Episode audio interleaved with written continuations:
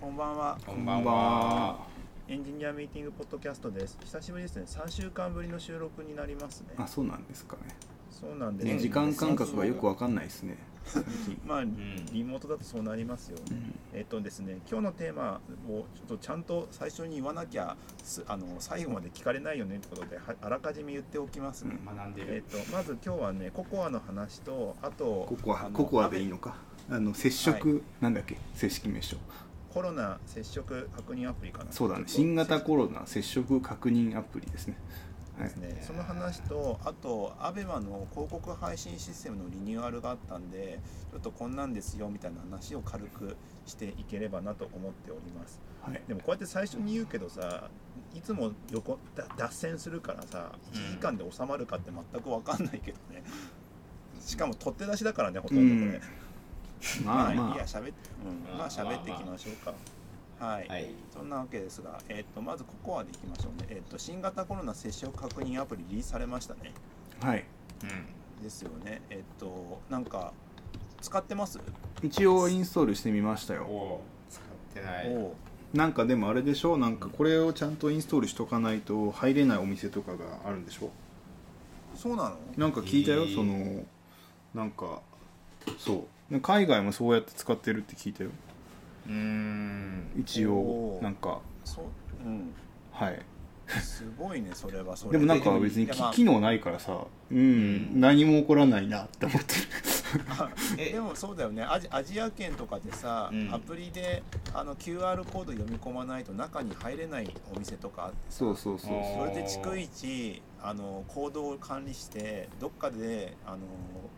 ね、コロナ発覚したら通知が行ったりとかあなたは入れないですよになったりとか、うんうんそういうのやってたりするよね、そうそうそうそうそうまあ、その始まりの一環ですがまあいつの間にかなってて今6月23日なんですのの17時点でアプリダウンロード数が392万件だそうそうですおおすごいねおーまあそりゃそうだよ厚ね労省にこれ厚労省に出てんだねまあでも厚労省しか厚労省が出したでしょまあ、厚労省のウェブサイトにこのダウンロード数っていうのが普通に出てるんだねなんかあれでしょだからその各国に一つしかその API が払い出されなくて、それが各国のなんだっけその厚生労働省みたいなところかなはんだい健康庁みたいなところに払い出されてるんでしょそうだからすごいよね厚生労働省しかどうなどういう仕組みなんだろうねあの厚生労働省のその証明書だったら叩ける API みたいな感じなのかな、なまあそううんまさか iPass じゃないよねアウトは思うけどさすがにさすがに せっかくデベロッパー管理してんだしそうそう一応 iOS がかんあアップルとか Google が管理してるんだろうからなんかかしらの証明書だと思うんだけ OS のバージョンが割とちゃんと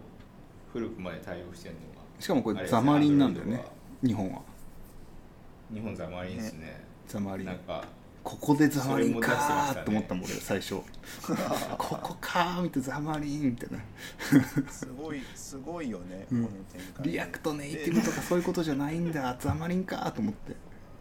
まあなんかいろいろ紆余曲折ありみたいな感じのがあってそこも僕あんまあんまりちゃんと見てないんですけどなんか2つあったんでしょアプリが僕だから一応見てましたあのなんかあっちのなんだっけあのこコードフォージャパンが作っているなんだっけあのチーム忘れちゃったなんたらジャパンみたいなうコードフォージャパンじゃないのコードフォージャパンがそのそこからなんかスピンオフしてなんだっけなんかなんか変な名前の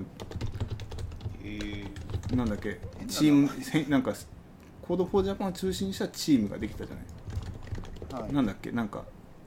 えー、なんだっけ守り合いジャパンあアプリね、はいはいはいそうそう守り合いジャパンを作るチーム、なんかその公開なんか質問とかなんか公開ミーティングみたいな何回かあったの知ってる、あそうなんうだ、ん、それは見てたなんかでそのどういう仕様としてどういうものが必要なのかとか仕様というか要件がどういうものが要件であっうて、んじゃあそれに対してどうやってやっていくかみたいなのを議論したりしてたよなんかどういうデザインがいいのかとか、うん、なんかはいなんだろう、まあその UI のそのどういう UI がそのすいいのかみたいな議論を結構してたけどそれはなんかある日ある最後のミーティングの前のちょっとなんかどっかでその直前のニュースだから厚生労働省は Code for Japan のコードを使わずにアプリを使わずになんか別のを使いますってみたいなになって、はいはいはいはいえーってみんななれて別のチーム、えーってなるよね。そうななどどこ別に別のチームとはってなんか具体性的な名前はなかったその時にでそれでもうまあ同時に並行して進められてたんだねっていうていうかねそのオープンソースだったんでしょその最初に、うでん、なんか個人で勝手に作り始めてたすごいは早くうん4月とかから3月かうんな分かんないけどそれを作ってな COVID-19 レーダーだっけはいうん。を作ってってそこからのそれがなんか採択されたというかはいなんかそうなっちゃったみたいなうんそれを日本の接触カプニャンフリーにしましょうみたいなのがどどそこら辺はなんかちょっと不明瞭なんだけどうんなんかおー決まっねて「コードフォージャパンはなんか提案はしますが我々のこの作ってたものはリリースされませんみたいなこと言っててなんかはい殺伐としてるなやばいなみたいな 大丈夫かなと思って俺は見てたよその時なるほどねなんかそこら辺とかはちゃ調べれば出てくるもんなの調べても出てこないもんなのなんかねそういまとまってるいろんな人がもういろいろまとめてくれてますなんか結局インタビューに答えたんですよねその作者広瀬さんって人がリリースした後に、でそこでなんかいろいろ分かってきたみたいなあこれなんだみたいな、えでそもそもその COVID-19 レーダーを見てた人はこれこれはあれだなっていうのが分かったらしいよ俺は知らなかったけそどうなんだうんうあこんなんだったんだみたいなーえーすごいっすよねオープンソースから始まってまあそれが採択されてそうそうそうそうなで出ているって状態ですもんねなんかなんしかかももともと本命だったところじゃないところを選ばれたのかいやわかそれがねわ分かもしらかんしたそらこがねちょっとねブラックボックス化されてるというかやっぱお国の役所のあれだから、うんどういうもしかしたらね中の人が、えっとの優先順位と優先順位っていうか本命は違ったのかもともと違ったかもしれないってことだよねそうそうそうそへうえなんかすごいなんか変な動きをしたなと思って見てたすねごいですよね、うんでオープンソースだからこそだけどそれで公開されたらいろいろとみんなで叩いているみたいな感じの状態だよねそうそうそうなんか叩いてるっていうのはいろいろいわゆるオープンソース人気のあるオープンソースであのいっぱいいろんな意見が飛び交っているそ状う態って感じでもねなんかねいろいろなんかね混ざってて気持ち悪いんだけどうんはいそもそもなんかちゃんとなんかコードフォージャパンがまず作ってたやつにちょっと期待が高かったからそのせいで出てきたものに対してあれなんか思ってたんとちゃうみたいなんで叩いてる人たちが一部いたり、あとそのオープンソースみたいに金をかけないで作ってるみたいな感じでなんかその、なんだっけあの持続可能給付金でなんか何全億とか使ってるくせにここには金をかけないのかみたいなさとかで叩いてる人とかもいたりなんかもういろいろややこしいのデザインがどうとか言ってる人もいるし一方でうんうんもうなんかもうぐしゃぐしゃなんだよねなんかもう整ってない議論がされてていやー多分本人は最初の頃は別にここに採択されるとかじゃなくていやこれこのコロナの中でこういうの作らないと多分人類を救えないぞみたいな感じで良かれと思って作ってたと思うんですよ絶対。まあ海外とかも作ってたりしてたもんねそうでしてたんでしそょっからなんか変になんか変な動きになっちゃってこうなってしかもなんか疲れちゃってもう開発から手を引きたいって言ってるでしょ今どうなってるかわかんないけどでなんかそ大変のだどっかの会社に委託したいみたいで結局なんかマイクロソフトの中の人がボランティアで作った感じになっちゃったのかな最後、へえーな今早く出さなきゃいけないみたいなそのところもあってだからうんなんか誰も悪くなくてなんかもううんかわいそうにと思って見てた昨日見返してえへーかわいそうだいやななっんてなんだろうねなんかそのオープンソース出たけどみんなが待ち望んでいるものっていう初めてのシチュエーションだからそうそうそう初めてだよねこんなのねそうそう出るまだかまだかみたいなんで出るみたいなんですよそうしでさこれちなみにねあのこれこの接触確認アプリって多分あれでしょあの人口の6割ぐらいが使うとうん効果があるんだってああそれあれと一緒だね集団免疫と一緒な感じだねそうなんでで6割って何ぐらいかっていうと LINE ぐらいなんだって結構やばいねいやでもこんだけ宣伝してたらいけんじゃないのダメなのかなあの東京都のさ防災アプリってどれぐらい入ってんだろうねでも1億、今人口いくつ ?1 億5000万とかそんなにあふもっといそるそんないないんじゃない逆に日本の人口ってそんないないでもそれってまあ1そ億れぐらいだとしてもさ3000万とかじゃない1億3000万だとしてさわかんないちょっと最近日本の人口分かってないから、 1億分かってないよね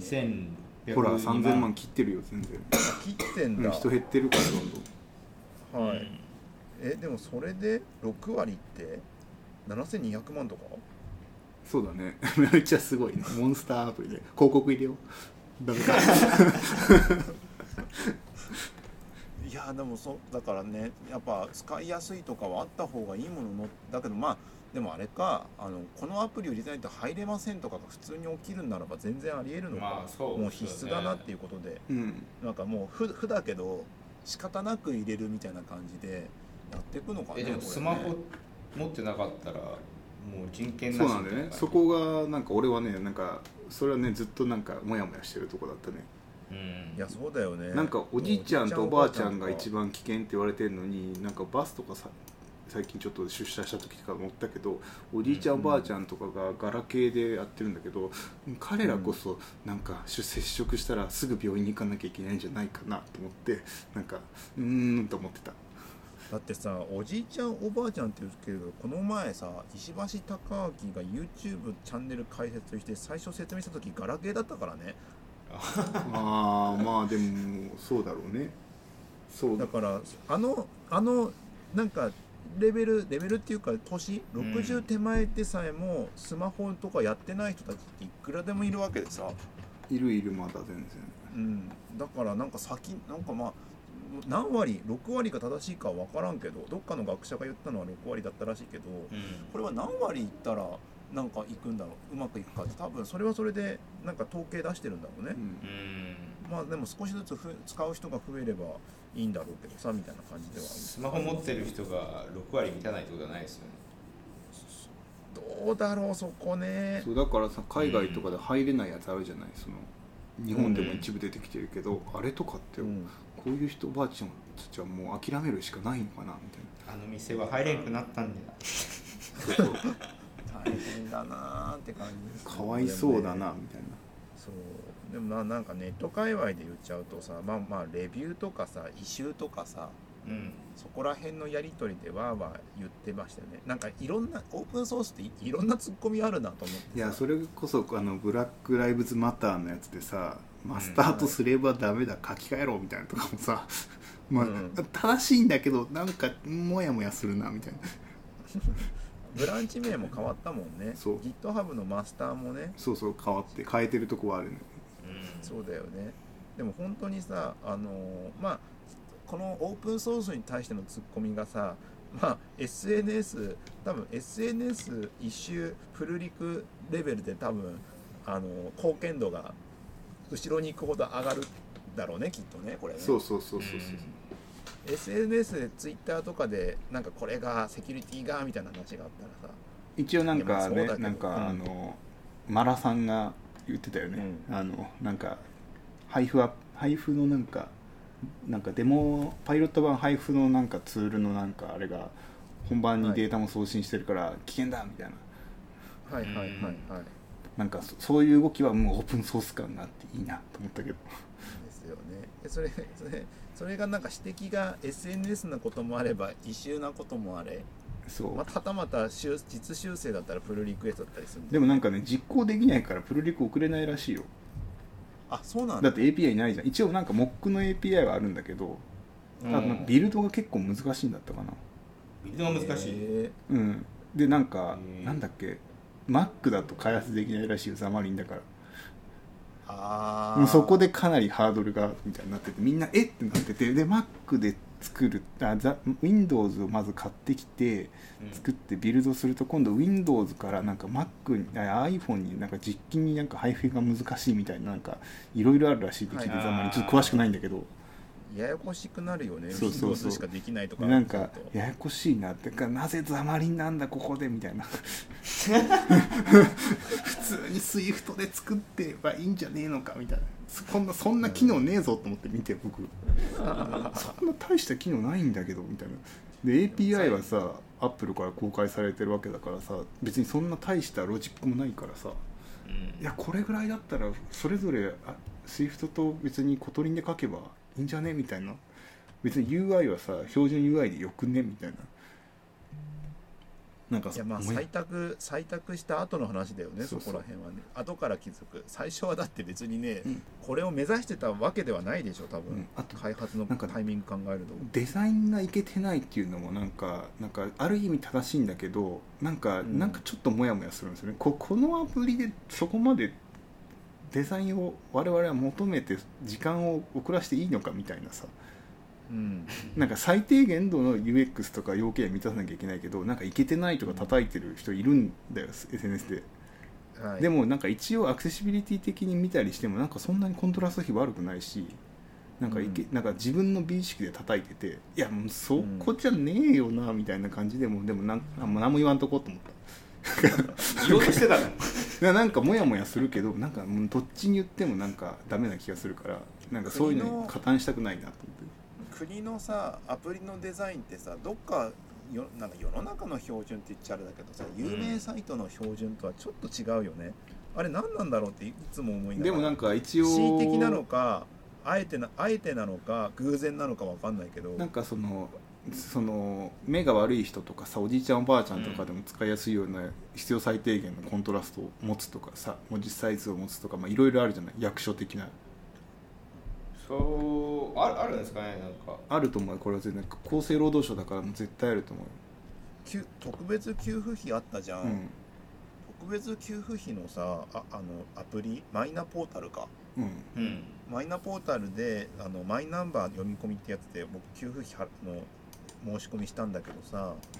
あれも結構独特だなとか思いながうらんそうだ触ってねたよ、あれも結構独特だなと思うな、うんでも役所はでも大体そうじゃないなんかいけてないというかある要件は満たせてるはずでなんかそうなんだよねどうななんて言えばいいんだろうねなんかそんな美しいものを求めるべきなのかって思うんだけど冷静に考えたら海外ちゃんとしてるからなんかちゃんとデザインシステムがありゃいいんですよきっと国がいねやほんまあうん国のデザインシステムがあるといいですねそう確かにそれを使っうんて標準 UI で作ればなんかもう少し整うんだけど毎回我々がさ各自治体とか各なんだろうツールで溜まさっていかない初めてその UI に遭遇するじゃないだからうん予測できないんだよ毎回これはどう動くんだみたいなけど一応デザインシステムとかがあってあのある程度の公共機関がそのこういうポリシーで作ってってなれば予測できるから、まあ、多少いけてなくてもなんかうんなんこういうもんだよなって分かるみたいな。なんて言えばいいんだよなんかその学習コストが低いことがだからそうだね自販機大体別に行けてなくても使えるじゃないみたいなもう決なまっんかてるにかそらろ決まってるからなんか実企画なのかもしれないけどなんかそういう感覚になってないからまだ初めてアメリカの自販機使った時マジ使えなかったマジ使えないでしょアベ レマジ使えないなんか全然いくら入れていいかも分かんない時あるじゃ ないえこれどこ押せばいいんだっけみたいな形が違いすぎて本当にダメだけど普通なんだもんなって思 ってでも一応クレカ入ったりするじゃないクレカこれどうやってやるんだみたいなはいあいやねヨーロヨーロッパに行ってクレカの入ることは分かるんだけどどう入れていいか分かんないそうどういうまのだあかる分かんないも これいくら引き落とされるんだっけみたいな怖いよ何これ何これみたいめなっちゃ怖いよねしかもやたら高いとこにあったりするんだよねそのカードに入れるとこがこれ絶対無理だろみたいなとこにあってね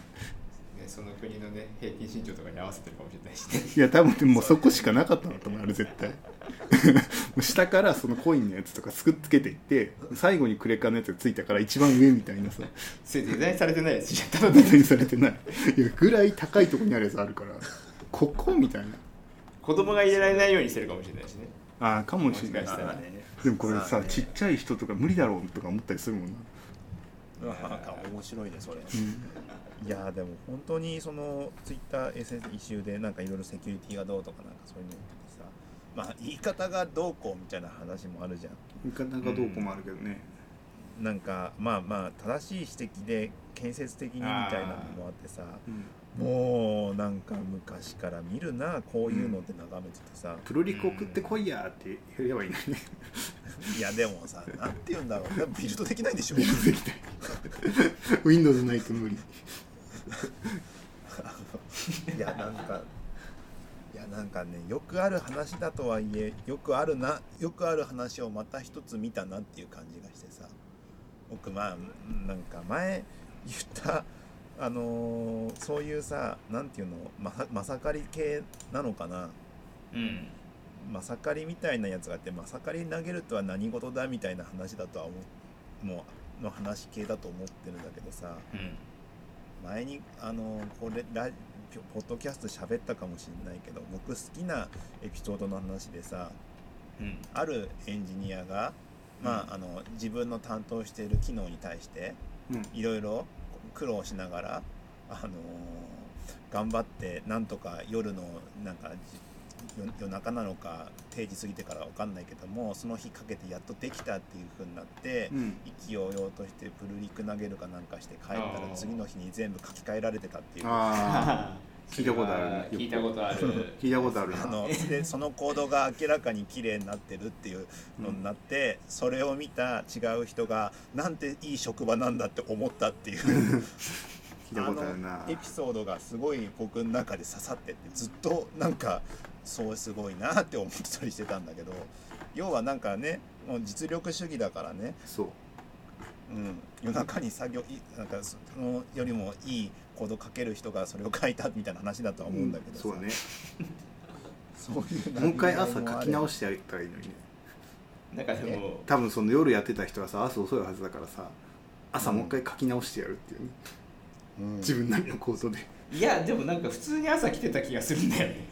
その話の方に確かに朝早かったなあの人、うんそうだなずっといたもんな大体まあ、そういうのもあればさっていう話もありなんか物物理でこうげげ論理で殴るっていうのがさ論論理じゃなくてコードだけどねそっちはもはやでもまあなんかそれはオープンソースの中とかではまあなんかあれだよね健全ではあるよねより良い行動を出せばいいみたいなマージされてることはないと思うねそうそうそうそうだけどやっぱしもうこのこういう感じの状況だけどちゃんと相手を立てましょうとかさ、そうそうそうそうまあ、そういう喧嘩してなんかするなっていうそういうのはなんかでもなんかそれがそのこの今回のココアに対しても思うことの一つでうんはいなんか一方でなんかねぎらいたい気持ちもあるんだけどうんなんかこうおこれをオープンソースでこうやってやっていくってなるとなんかまあそういうなんかまさかりじゃないやあのなん、ま、そのより良い行動が勝つ世界にになるじゃない、そうなるとなんかせっかくボランティアで作ってくれて頑張ってとかもなんかなんか違う気がするんだよなみたいでもあえな、あなんていうなんか気持ちの折り合いがつかないんだよなああそうねなんかねねぎらいたい気持ちはあるんだけどねぎらいたい気持ちの一方で、そうなんかねうんってなってなんかなんて言えばいいかわかんないんだよなこれ見てるといやいやなんかそういうのでまあ社会的にあるのはさできる人って結局金持ち喧嘩せずっていう有名な言葉がありましてううんんあの結局そういうのをかまあそれなりに賢いというか弱ったり上手うまい人はさそういうところに入らないようにするでしょううんんだからだからそういう言葉あるみたいでさそうやって議論の対象になりそうなところに入っていかないと言いますかそうそうでもなんか議そ論それがでもお議論のお役所的な感じになっちゃうんじゃないの逆にそうねだからさちゃんと指摘していくとそうなっていっちゃったりもするしさそうその金持ち喧嘩せずっていうのはさ別にその場に行かないってことは結局喧嘩しようとしてる人と接しないだからねそうそうそうだから忖度みたいな感じでしょなんかなんか忖度する余裕があるから別にまあ堂々と京都の人みたいな感じだよねなんかそういうなんか「うんふんふんふん」って見てる感じでし ょどうぞどうぞみたいな それが京都なのかは分かんないけどそうかなりうん分かんない京都の偏見なのかいやわ分からんよだ分かんなっいけてどさ京都はさだからさ日本政府なんてまださ100年ないじゃないはあはいあるかあー100年はあるのかまあまあ日本という短いとですねうんうんでも京都は江戸時代からやってる店とかあるでしょだから日本政府を下に見れる可能性あるよね京都の お店ははあ 若造と思ってるみたいなねで喧嘩ふんふんみたいなそうお役所とも喧嘩しないみたいなだからそのこのココアのやつもそのお役所的なやつで忖度でどうのこうのって裏を見ちゃったり考えたりもすするからそれよりかはなんか健全な議論ができるオープンな方がなんかまあ健全だけどうんとはいえボランティアでほぼやってたから若干ねぎらいたい気持ちもあるしなんかいろいろ大変だなねと思って、なんかすんなりねもうあれなんだそのそういう喧嘩とかさ喧嘩じゃないけどもさ厳しいことに対してさまあちょっと、まあ、気持ち的に折れることなんて全然あるじゃんうんうんこんだけ頑張ってあんなに頑張ってやったのにみたいになるけどそさうそうだからそういうところにさそういう人とは避け避けるというかさそういうのも大人の対応だしさ逆に言えばそういうどんだけさツッコミがあってもさ丁寧に対応する人もいるじゃんそうだね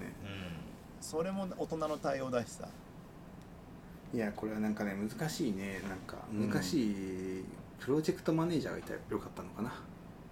あーここで及川拓也を立てるべきじゃだったんじゃないのかって こういうとあーまあそうんそそうだよねわかんないけどねここ僕はここぞとおお会いしたこともなく知らない人っていうポジションなんでどういう人か僕は知らないですけどなんかそういう人を立てるべきだったんじゃないかと思うよねこういう時その日本でなんかそのそういうマネジプロジェクトうんデジタルプロダクトのマネジメントできる人をガーって連れてきて正しい判断をしてもらうみたいな感じに動けばよかったかもしれないね、どういうふうにあーそうなんですかね動線が張られるんですかねなんかイメージなんかね意思わ意思ないですけど決定のプロセスとかがね全くその決断がどう行われたかが全く分かんないんでもうね国の中になっちゃうか本当らは本当は Code4Japan とかに入った方が、まあ、ある程度組織化されてるから分かりやすかったって話そうそうそうそうでなんかね結構よくできてたしなんか PM の人もいてデザイナーもいてなんか UX の担当者もいたしなんか結構うんちゃんとした人たちがいてちゃんと作ってたのよでうんもうほぼほぼ UI もできててデモもできてたからあこれはなんかこんな感じかと思っててあいけそうないい感じだなと思って見てたのよである日突然なんかこれを採択しないみたいな「えっ?」とかなって「ここまでできてるのうんにもういいじゃんすぐ出そうよこれで」と思って あと AP 詰め込んだらできるでしょと思ってたのになんかそうならなかったんだよねへーで一応なんかその時言ってたのはいそのままそのコードはオープンソースにするしその別のチームに作ることになったけどそこに助言とかアドバイスはしますよみたいな感じだったんうんだけどそこからどうなったかがちょっとよくわかんないしへーで出てきたら案外結構違うもんだから案外違うなと思ってなんかおうおう難しいっすねいどろんなんな人たちが関わってるとそうだからこういう時こそだこういうとこだぞ日本って思ったねこうこういうところいやはー台湾のあのちょっと論言のあの IT 大臣見習おう多分あいつならもう少し違う感じしてたと思それうこ超そ俗人化してるじゃないですか うんね、いやでもまあ意思決定プロセスが見えてくるともうちょっといろんな話が出てきそうな話そうだねまだちょっとねうんお今週いっぱいボロボロ出てきたんだよねここに対するなんかへーいろんな何かがいろんな何かというかなんて言えばいいんだろういろいろねあでもねイン結タ果ビでューとかやもっぱねまあしょうがないね考えってるなとるんですかさもうみんなすごいっす よ本当そう考える雑とみんなすごい報道フォージャパンの人もあのなんだあのそのなんだえっとこコビットあのうんそうそう両方ともボランティアだからリねーダーだうんうん、だしすごい作ってるのもすごいし、まあ、ほんとツッコミ入れてる人もすごいっすよ本当にそう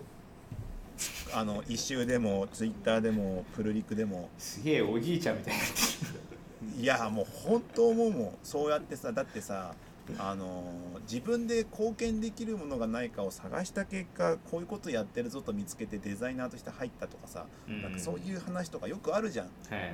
要はもうなんか自分で貢献できることはないかと言って探すってことがすごいと思うもんあー確かにそうそうだねですうんだからそのはねなんかモヤモヤしない結果なんでななんんかでそのいろいろななんかコロコロナの渦っていうのはこういうことかと思ってなんかコロナの実は違う違うでしいろんな人間がって思いましたよ人間模様じゃない人間模様なんていうのょい人間や模様だねそうみんなすごいから喧嘩す喧嘩しないでっていう感じでだからコロナの渦というのはそのウイルスのことじゃなくてウイルスに対してその対処してる我々が渦を巻いてるところってことですよそうねそもそもそれがなければこんななんかまさかりの投げ合いとかもないしなんか誰か頑張って頑張った後に叩かれて疲れるとかもないわけでしょ、うんね、ほぼほぼ人なんだっていうところだよねまあそ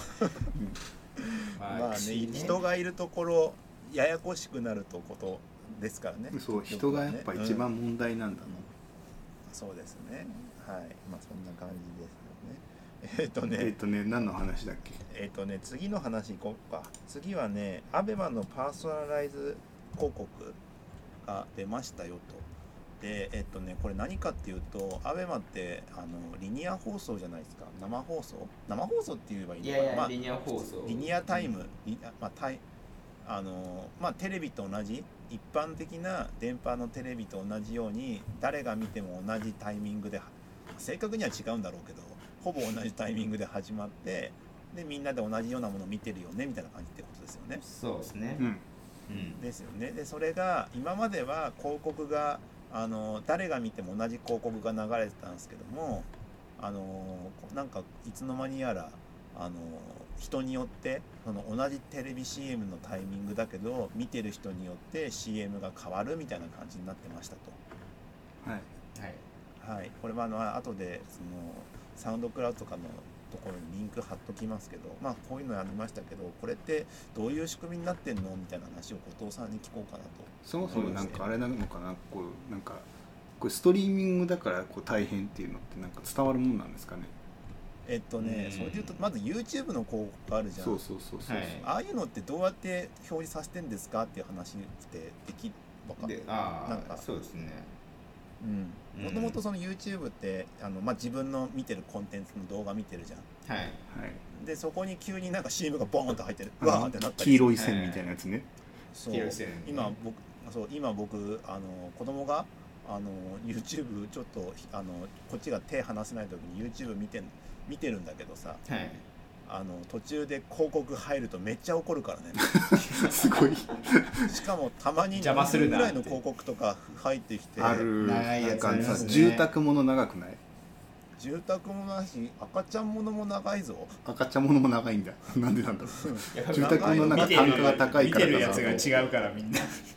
そうあれがひどいってなりながらもあれの仕組みとかってなんかまあい説明とかってできますできますでどうきまやすどようどうやってるんですかっていう、うんあれあれはですねあのなんかその広告を挿入してるんですよねその動画を流してて、で、はいまあ、黄色い線っていうかあの広告はのい挿入ポイントが、い、あのいくつかあるんですけどあそこを、まあ、超えたりすると多分入ったりするじゃないですか。はいそうですあねれあれはその本編の映像が流れてるところに、まあ、そこのポイントを超えたりとか、まあ、と通過するタイミングとかでのその広告の動画を上からに、まあ、差し込んで、まあ、載せて再生して、でその間本編は止まってるんですよ。はいで、あのーまあ、スキップできたりとかいろいろすると思うんですけど、うんはいはいまあ、スキップできないやつもあると思うんですよねなんかはい6秒の短いやつとかだと。はいでそれがまあ終わったりとかスキップできるようになってスキップしたりとかしたら、うんまた本編に戻って動画が再生されるっていう流はれいなんですよね、基本的にはクライアントあのアプリケーションが、えっと、そこの、まあ、ハンドリングをこうしてたりとかするんであの、はいクライアントサイドアドインサーションと呼ばれてるんですけど CSAI と呼ばれてるんですけど、はいそれがあるんであの広告ブロッキングとかもされちゃう可能性があるんですよはいはいうんはいあのなんですけどまあそういう、えっと、YouTube の、えっと、仕組みはいいわゆるそのオンデマンド配信では使われてるんですよはいリニアだとまあちょっとなかなかそのみんなタイミング一緒だし、まあ、基本的にはまあその先に飼育したりとかもまあしないとは思うんですはけど、いい、まあいろいろ形態が違うんではいじゃあ違うんですけど、まあ、オンオンデマンドだとよくそういった形ではい挿入してて、はい YouTube はそのはいはいパターンって感じです。はいはいはいそうだから別の別のファイル使ってんだよね広告は、広告動画はまあそうですね簡別単に言っちゃのファえイばルっていうか、別の、えー、とストリームとは別で、えーとはい動画ファイルがあるって感じですね。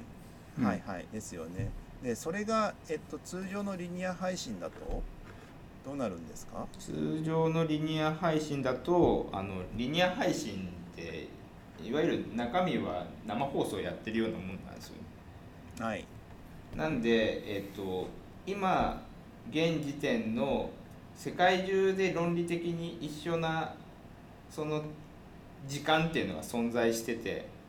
うん時間っていうのはそそのあの動画のね動画の時間があのみんなここ一緒ですよ論理的には、まあ、インターネットなんでちょっとずれてるんですけどもちろん、うんまあ、論理的には、えっと、ここをみんな見てるよって時間がこう決まってるんですよね。うん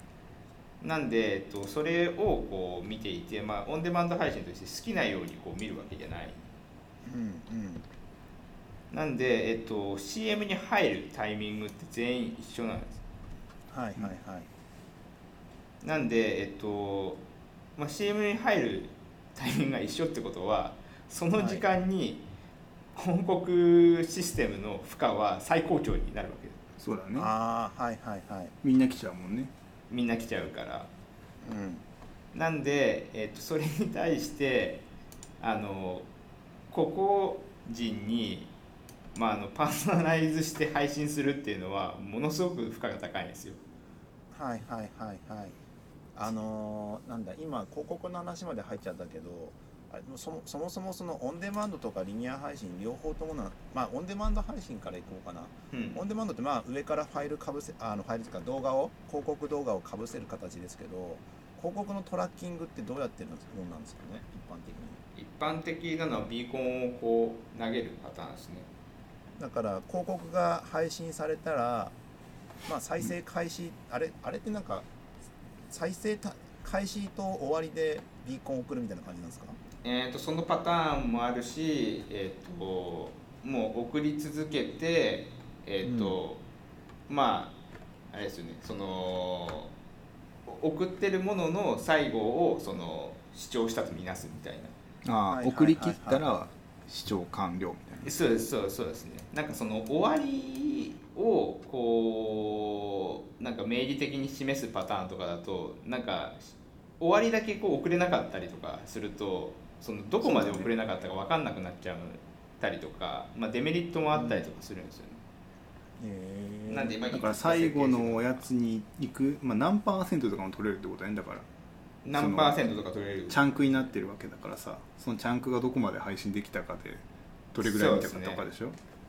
そうそうそうそうそうこれってリニア配信の時のみんな同じ CM 流す時も同じような仕組みになるんですかえどういうことですかトラッキング自体がって要こはとリリニア配信でも CM 流れるじゃんはい同じからおその時そうですねだからビーコンもその CM に合わせて一気に負荷が上がるって感じそうだね送っビあーーコンまをあそう送ですね信するってなったらそうなんじゃないだからさっきみたいにチャンクの送信した結果で見れば送られてこないからってことじゃないのうんまあただとはいえあの別に広告だけじゃなくて本編もこうビーコン欲しいじゃないですかはい、うんはいあそっかそっかだから常になんか長いビーコンみたいなやつ送ってるからそうそうそうそうそうそうなるほ どねまあなんでまあそうですなるねほどなるほど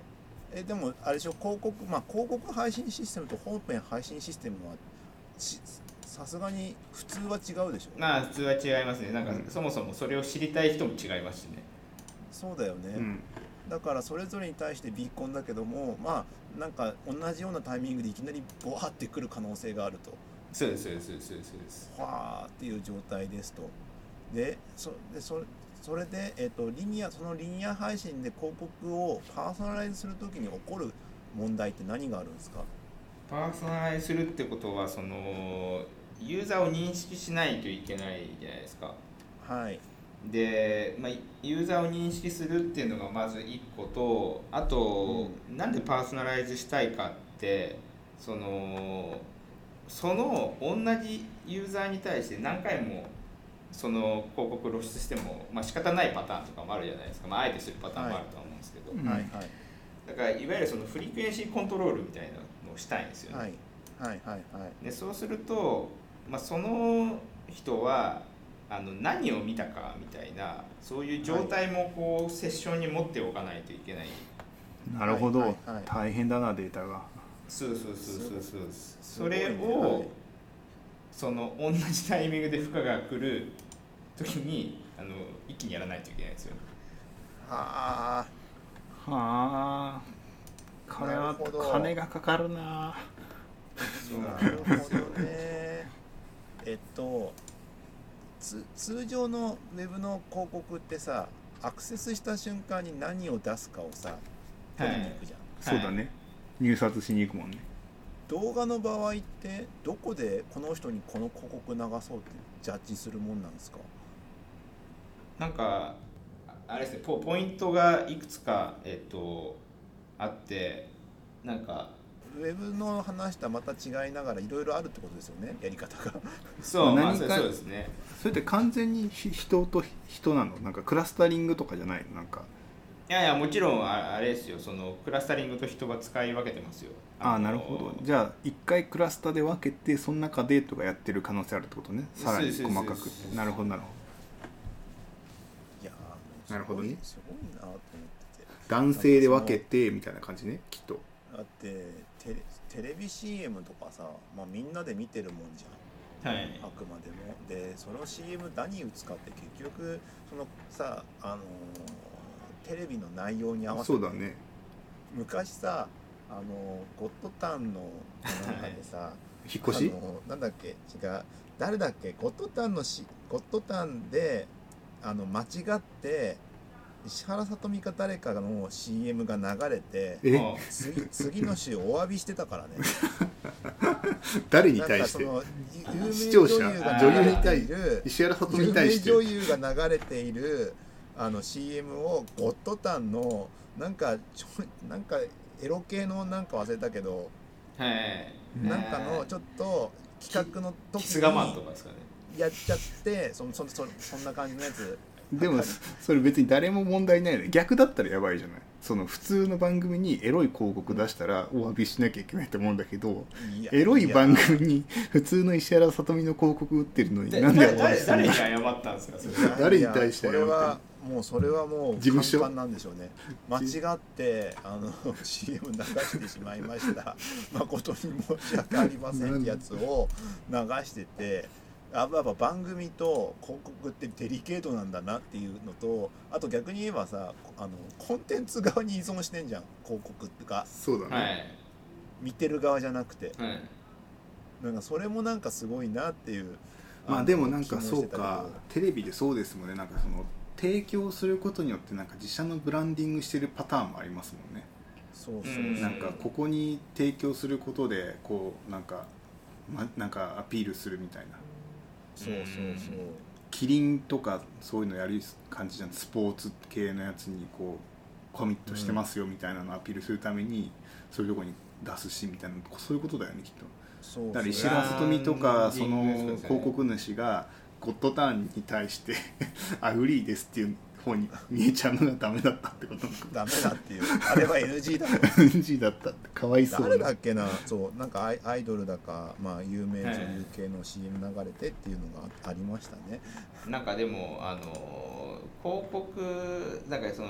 You- YouTube とかだとやっぱなんかそこまでなんかそのブランド制御できないじゃないですか、うんうんやっぱりでもそのなんか信頼できるコンテンツのところにしかその広告あ出さないですよっていうこの信頼感はすごくなんかその重要なんですよねやっぱ媒広告媒体としては。はいはいはいはいなんか YouTube もだからあれでしょエロいやつには広告つかないとかそういうことでしょああの動画内容際どいやつはなんかはい収益化できなくなってるのはそういうことなんでしょきっそうですねただなんかそのそれがやっぱなんかそのもっとなんですかねこのぐらいコントロールしたいみたいなやつにこう耐えられるかどうかとかってなんかそもそもそこの媒体が提供してるコンテンツの品質が担保されてるみたいなのも重要じゃないですかいやあのじちなみにその負荷が上がりますよってじゃんパーソナライズするとはいあのその処理が入るからっていう、はいそれどうやどうやって解決しに行くもんなん ですかえーっとですねちょっとこれはあれですねあのなんだろうカットしようか言えない んだと言えないいやいやいやその外外いやあなのんかなん外部かサー単ビス純に言えばさあの物量で殴りに行くパタそーンうだねとさ横に広げちゃうみたいなね横に広げちゃうとか横に広げるパタわかりやすいやーンですねつはいあそうなんだあ横に広げちゃうんだはい、金で殴っていくあのーなんでその、まあ、いくつかそのハンドリングするエッジをこうバーって立てて、まあそのはいはいはいバランシングするもああのをその表に立てて、えっとはいそこに対して、えっとまあ、負荷をこう制御、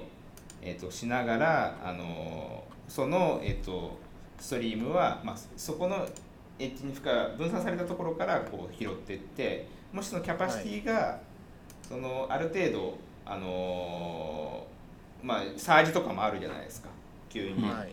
はいね、なったらまあ広げていくだったりとか、まあ、いくつかそこにはそのパターンが、えっと存在するんで、えっとそれをこはうい使ってるみたいな、なるほどねこれさひょっとしてその地域ごとにとかも出せるの地域 CM みたいな地域 CM とかも出せますね今の話だとはいその、アクセスポイントが散らばるわけでしょ地域的に、はいはいってことは地理的に散らばるんだったらそのローカル CM 流せるってことだねローカル CM をこう、まあ、理論的には流せるけどそれまあ面白いななんか逆に言うとそこを連携しないといけないしなんかそうするとある地域だけやっぱ少なかったりとかするとまあそれはなんかナショナルブランドを流せばいいんじゃないのまあまあまあまあでもそういうことがあいいろんな戦略が取れるんですよねね確かにそうねそれは確かにそうだな、関西デヤンキー保安協会が東京で流れてもしょうがないしっていうなるほどどねそうそうですねなんかでも、そそういうのがこうできるようになる、まあ、基盤になってるんであとはまあその、えっと新商品を開発できるじゃないですかそうだねはいはいはいななんかその新商品が開発できるっていうのが、まあ、い一番大きいですよはいはいはいはいまあそういうのもやってまあ普通の広告でもありえそうだけどまあいろいろやってるわけですねはいうんうんはいいやそういうのがあったんでちょっと面白おちょっとなんかパッと見てておおつついに来たかと思ったっていう感じで見てましたって感じですこれそうですよねやっぱなんかインターネットだったらって感じですよねうんうんだって最初にやろうとしてなかった最初にやろうとしてましたね最初からやろうとしてたよね最初からやろうとしてましたね それがまずね すげえなって感じでしたけどいやーそうですね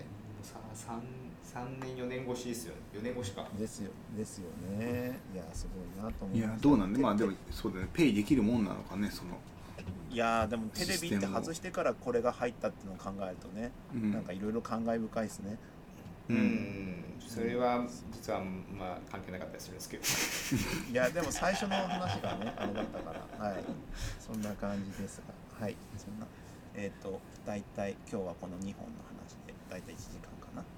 うんはいはいそんな感じです。えっ、と、ここまで聞いてくださった皆様ありがとうございました。えっ、と、感想は、シャープエンジニアミーティングにツイッターで書いていただけると、なんとなく見てるので、あの、書いていただければなと。なんとなくっていうか、まあ、ちょこちょこと、前、使用書の話とか前ちょっとしてたけど、そういうのもちらほらと感想いただけていて、ああははあはあい、使用書ね使用書の話ね。見てみようはい、と、ね、思いますと。で、ゲストは今ちょっと難航してて、ちょっとゲストの調整に失敗 して、今日3週目になっちゃったみたいな感じだったんえあれは予定が合わなかっただけなのかで。いや、なんか、話せる内容じゃなかっ話せたる内ま容だまだ話せる内容の問題ですね。ああやっぱだからあの人キワキワだもんなそうなんですよ。はい。なんで、いあの、まあ、あ確かにいつ急にゲストの方が来るとかあると思うんで、うんお願いありしますね。はい、そんじゃあそんな感じです。ありがとうございました。がとうございました、ありがとうございました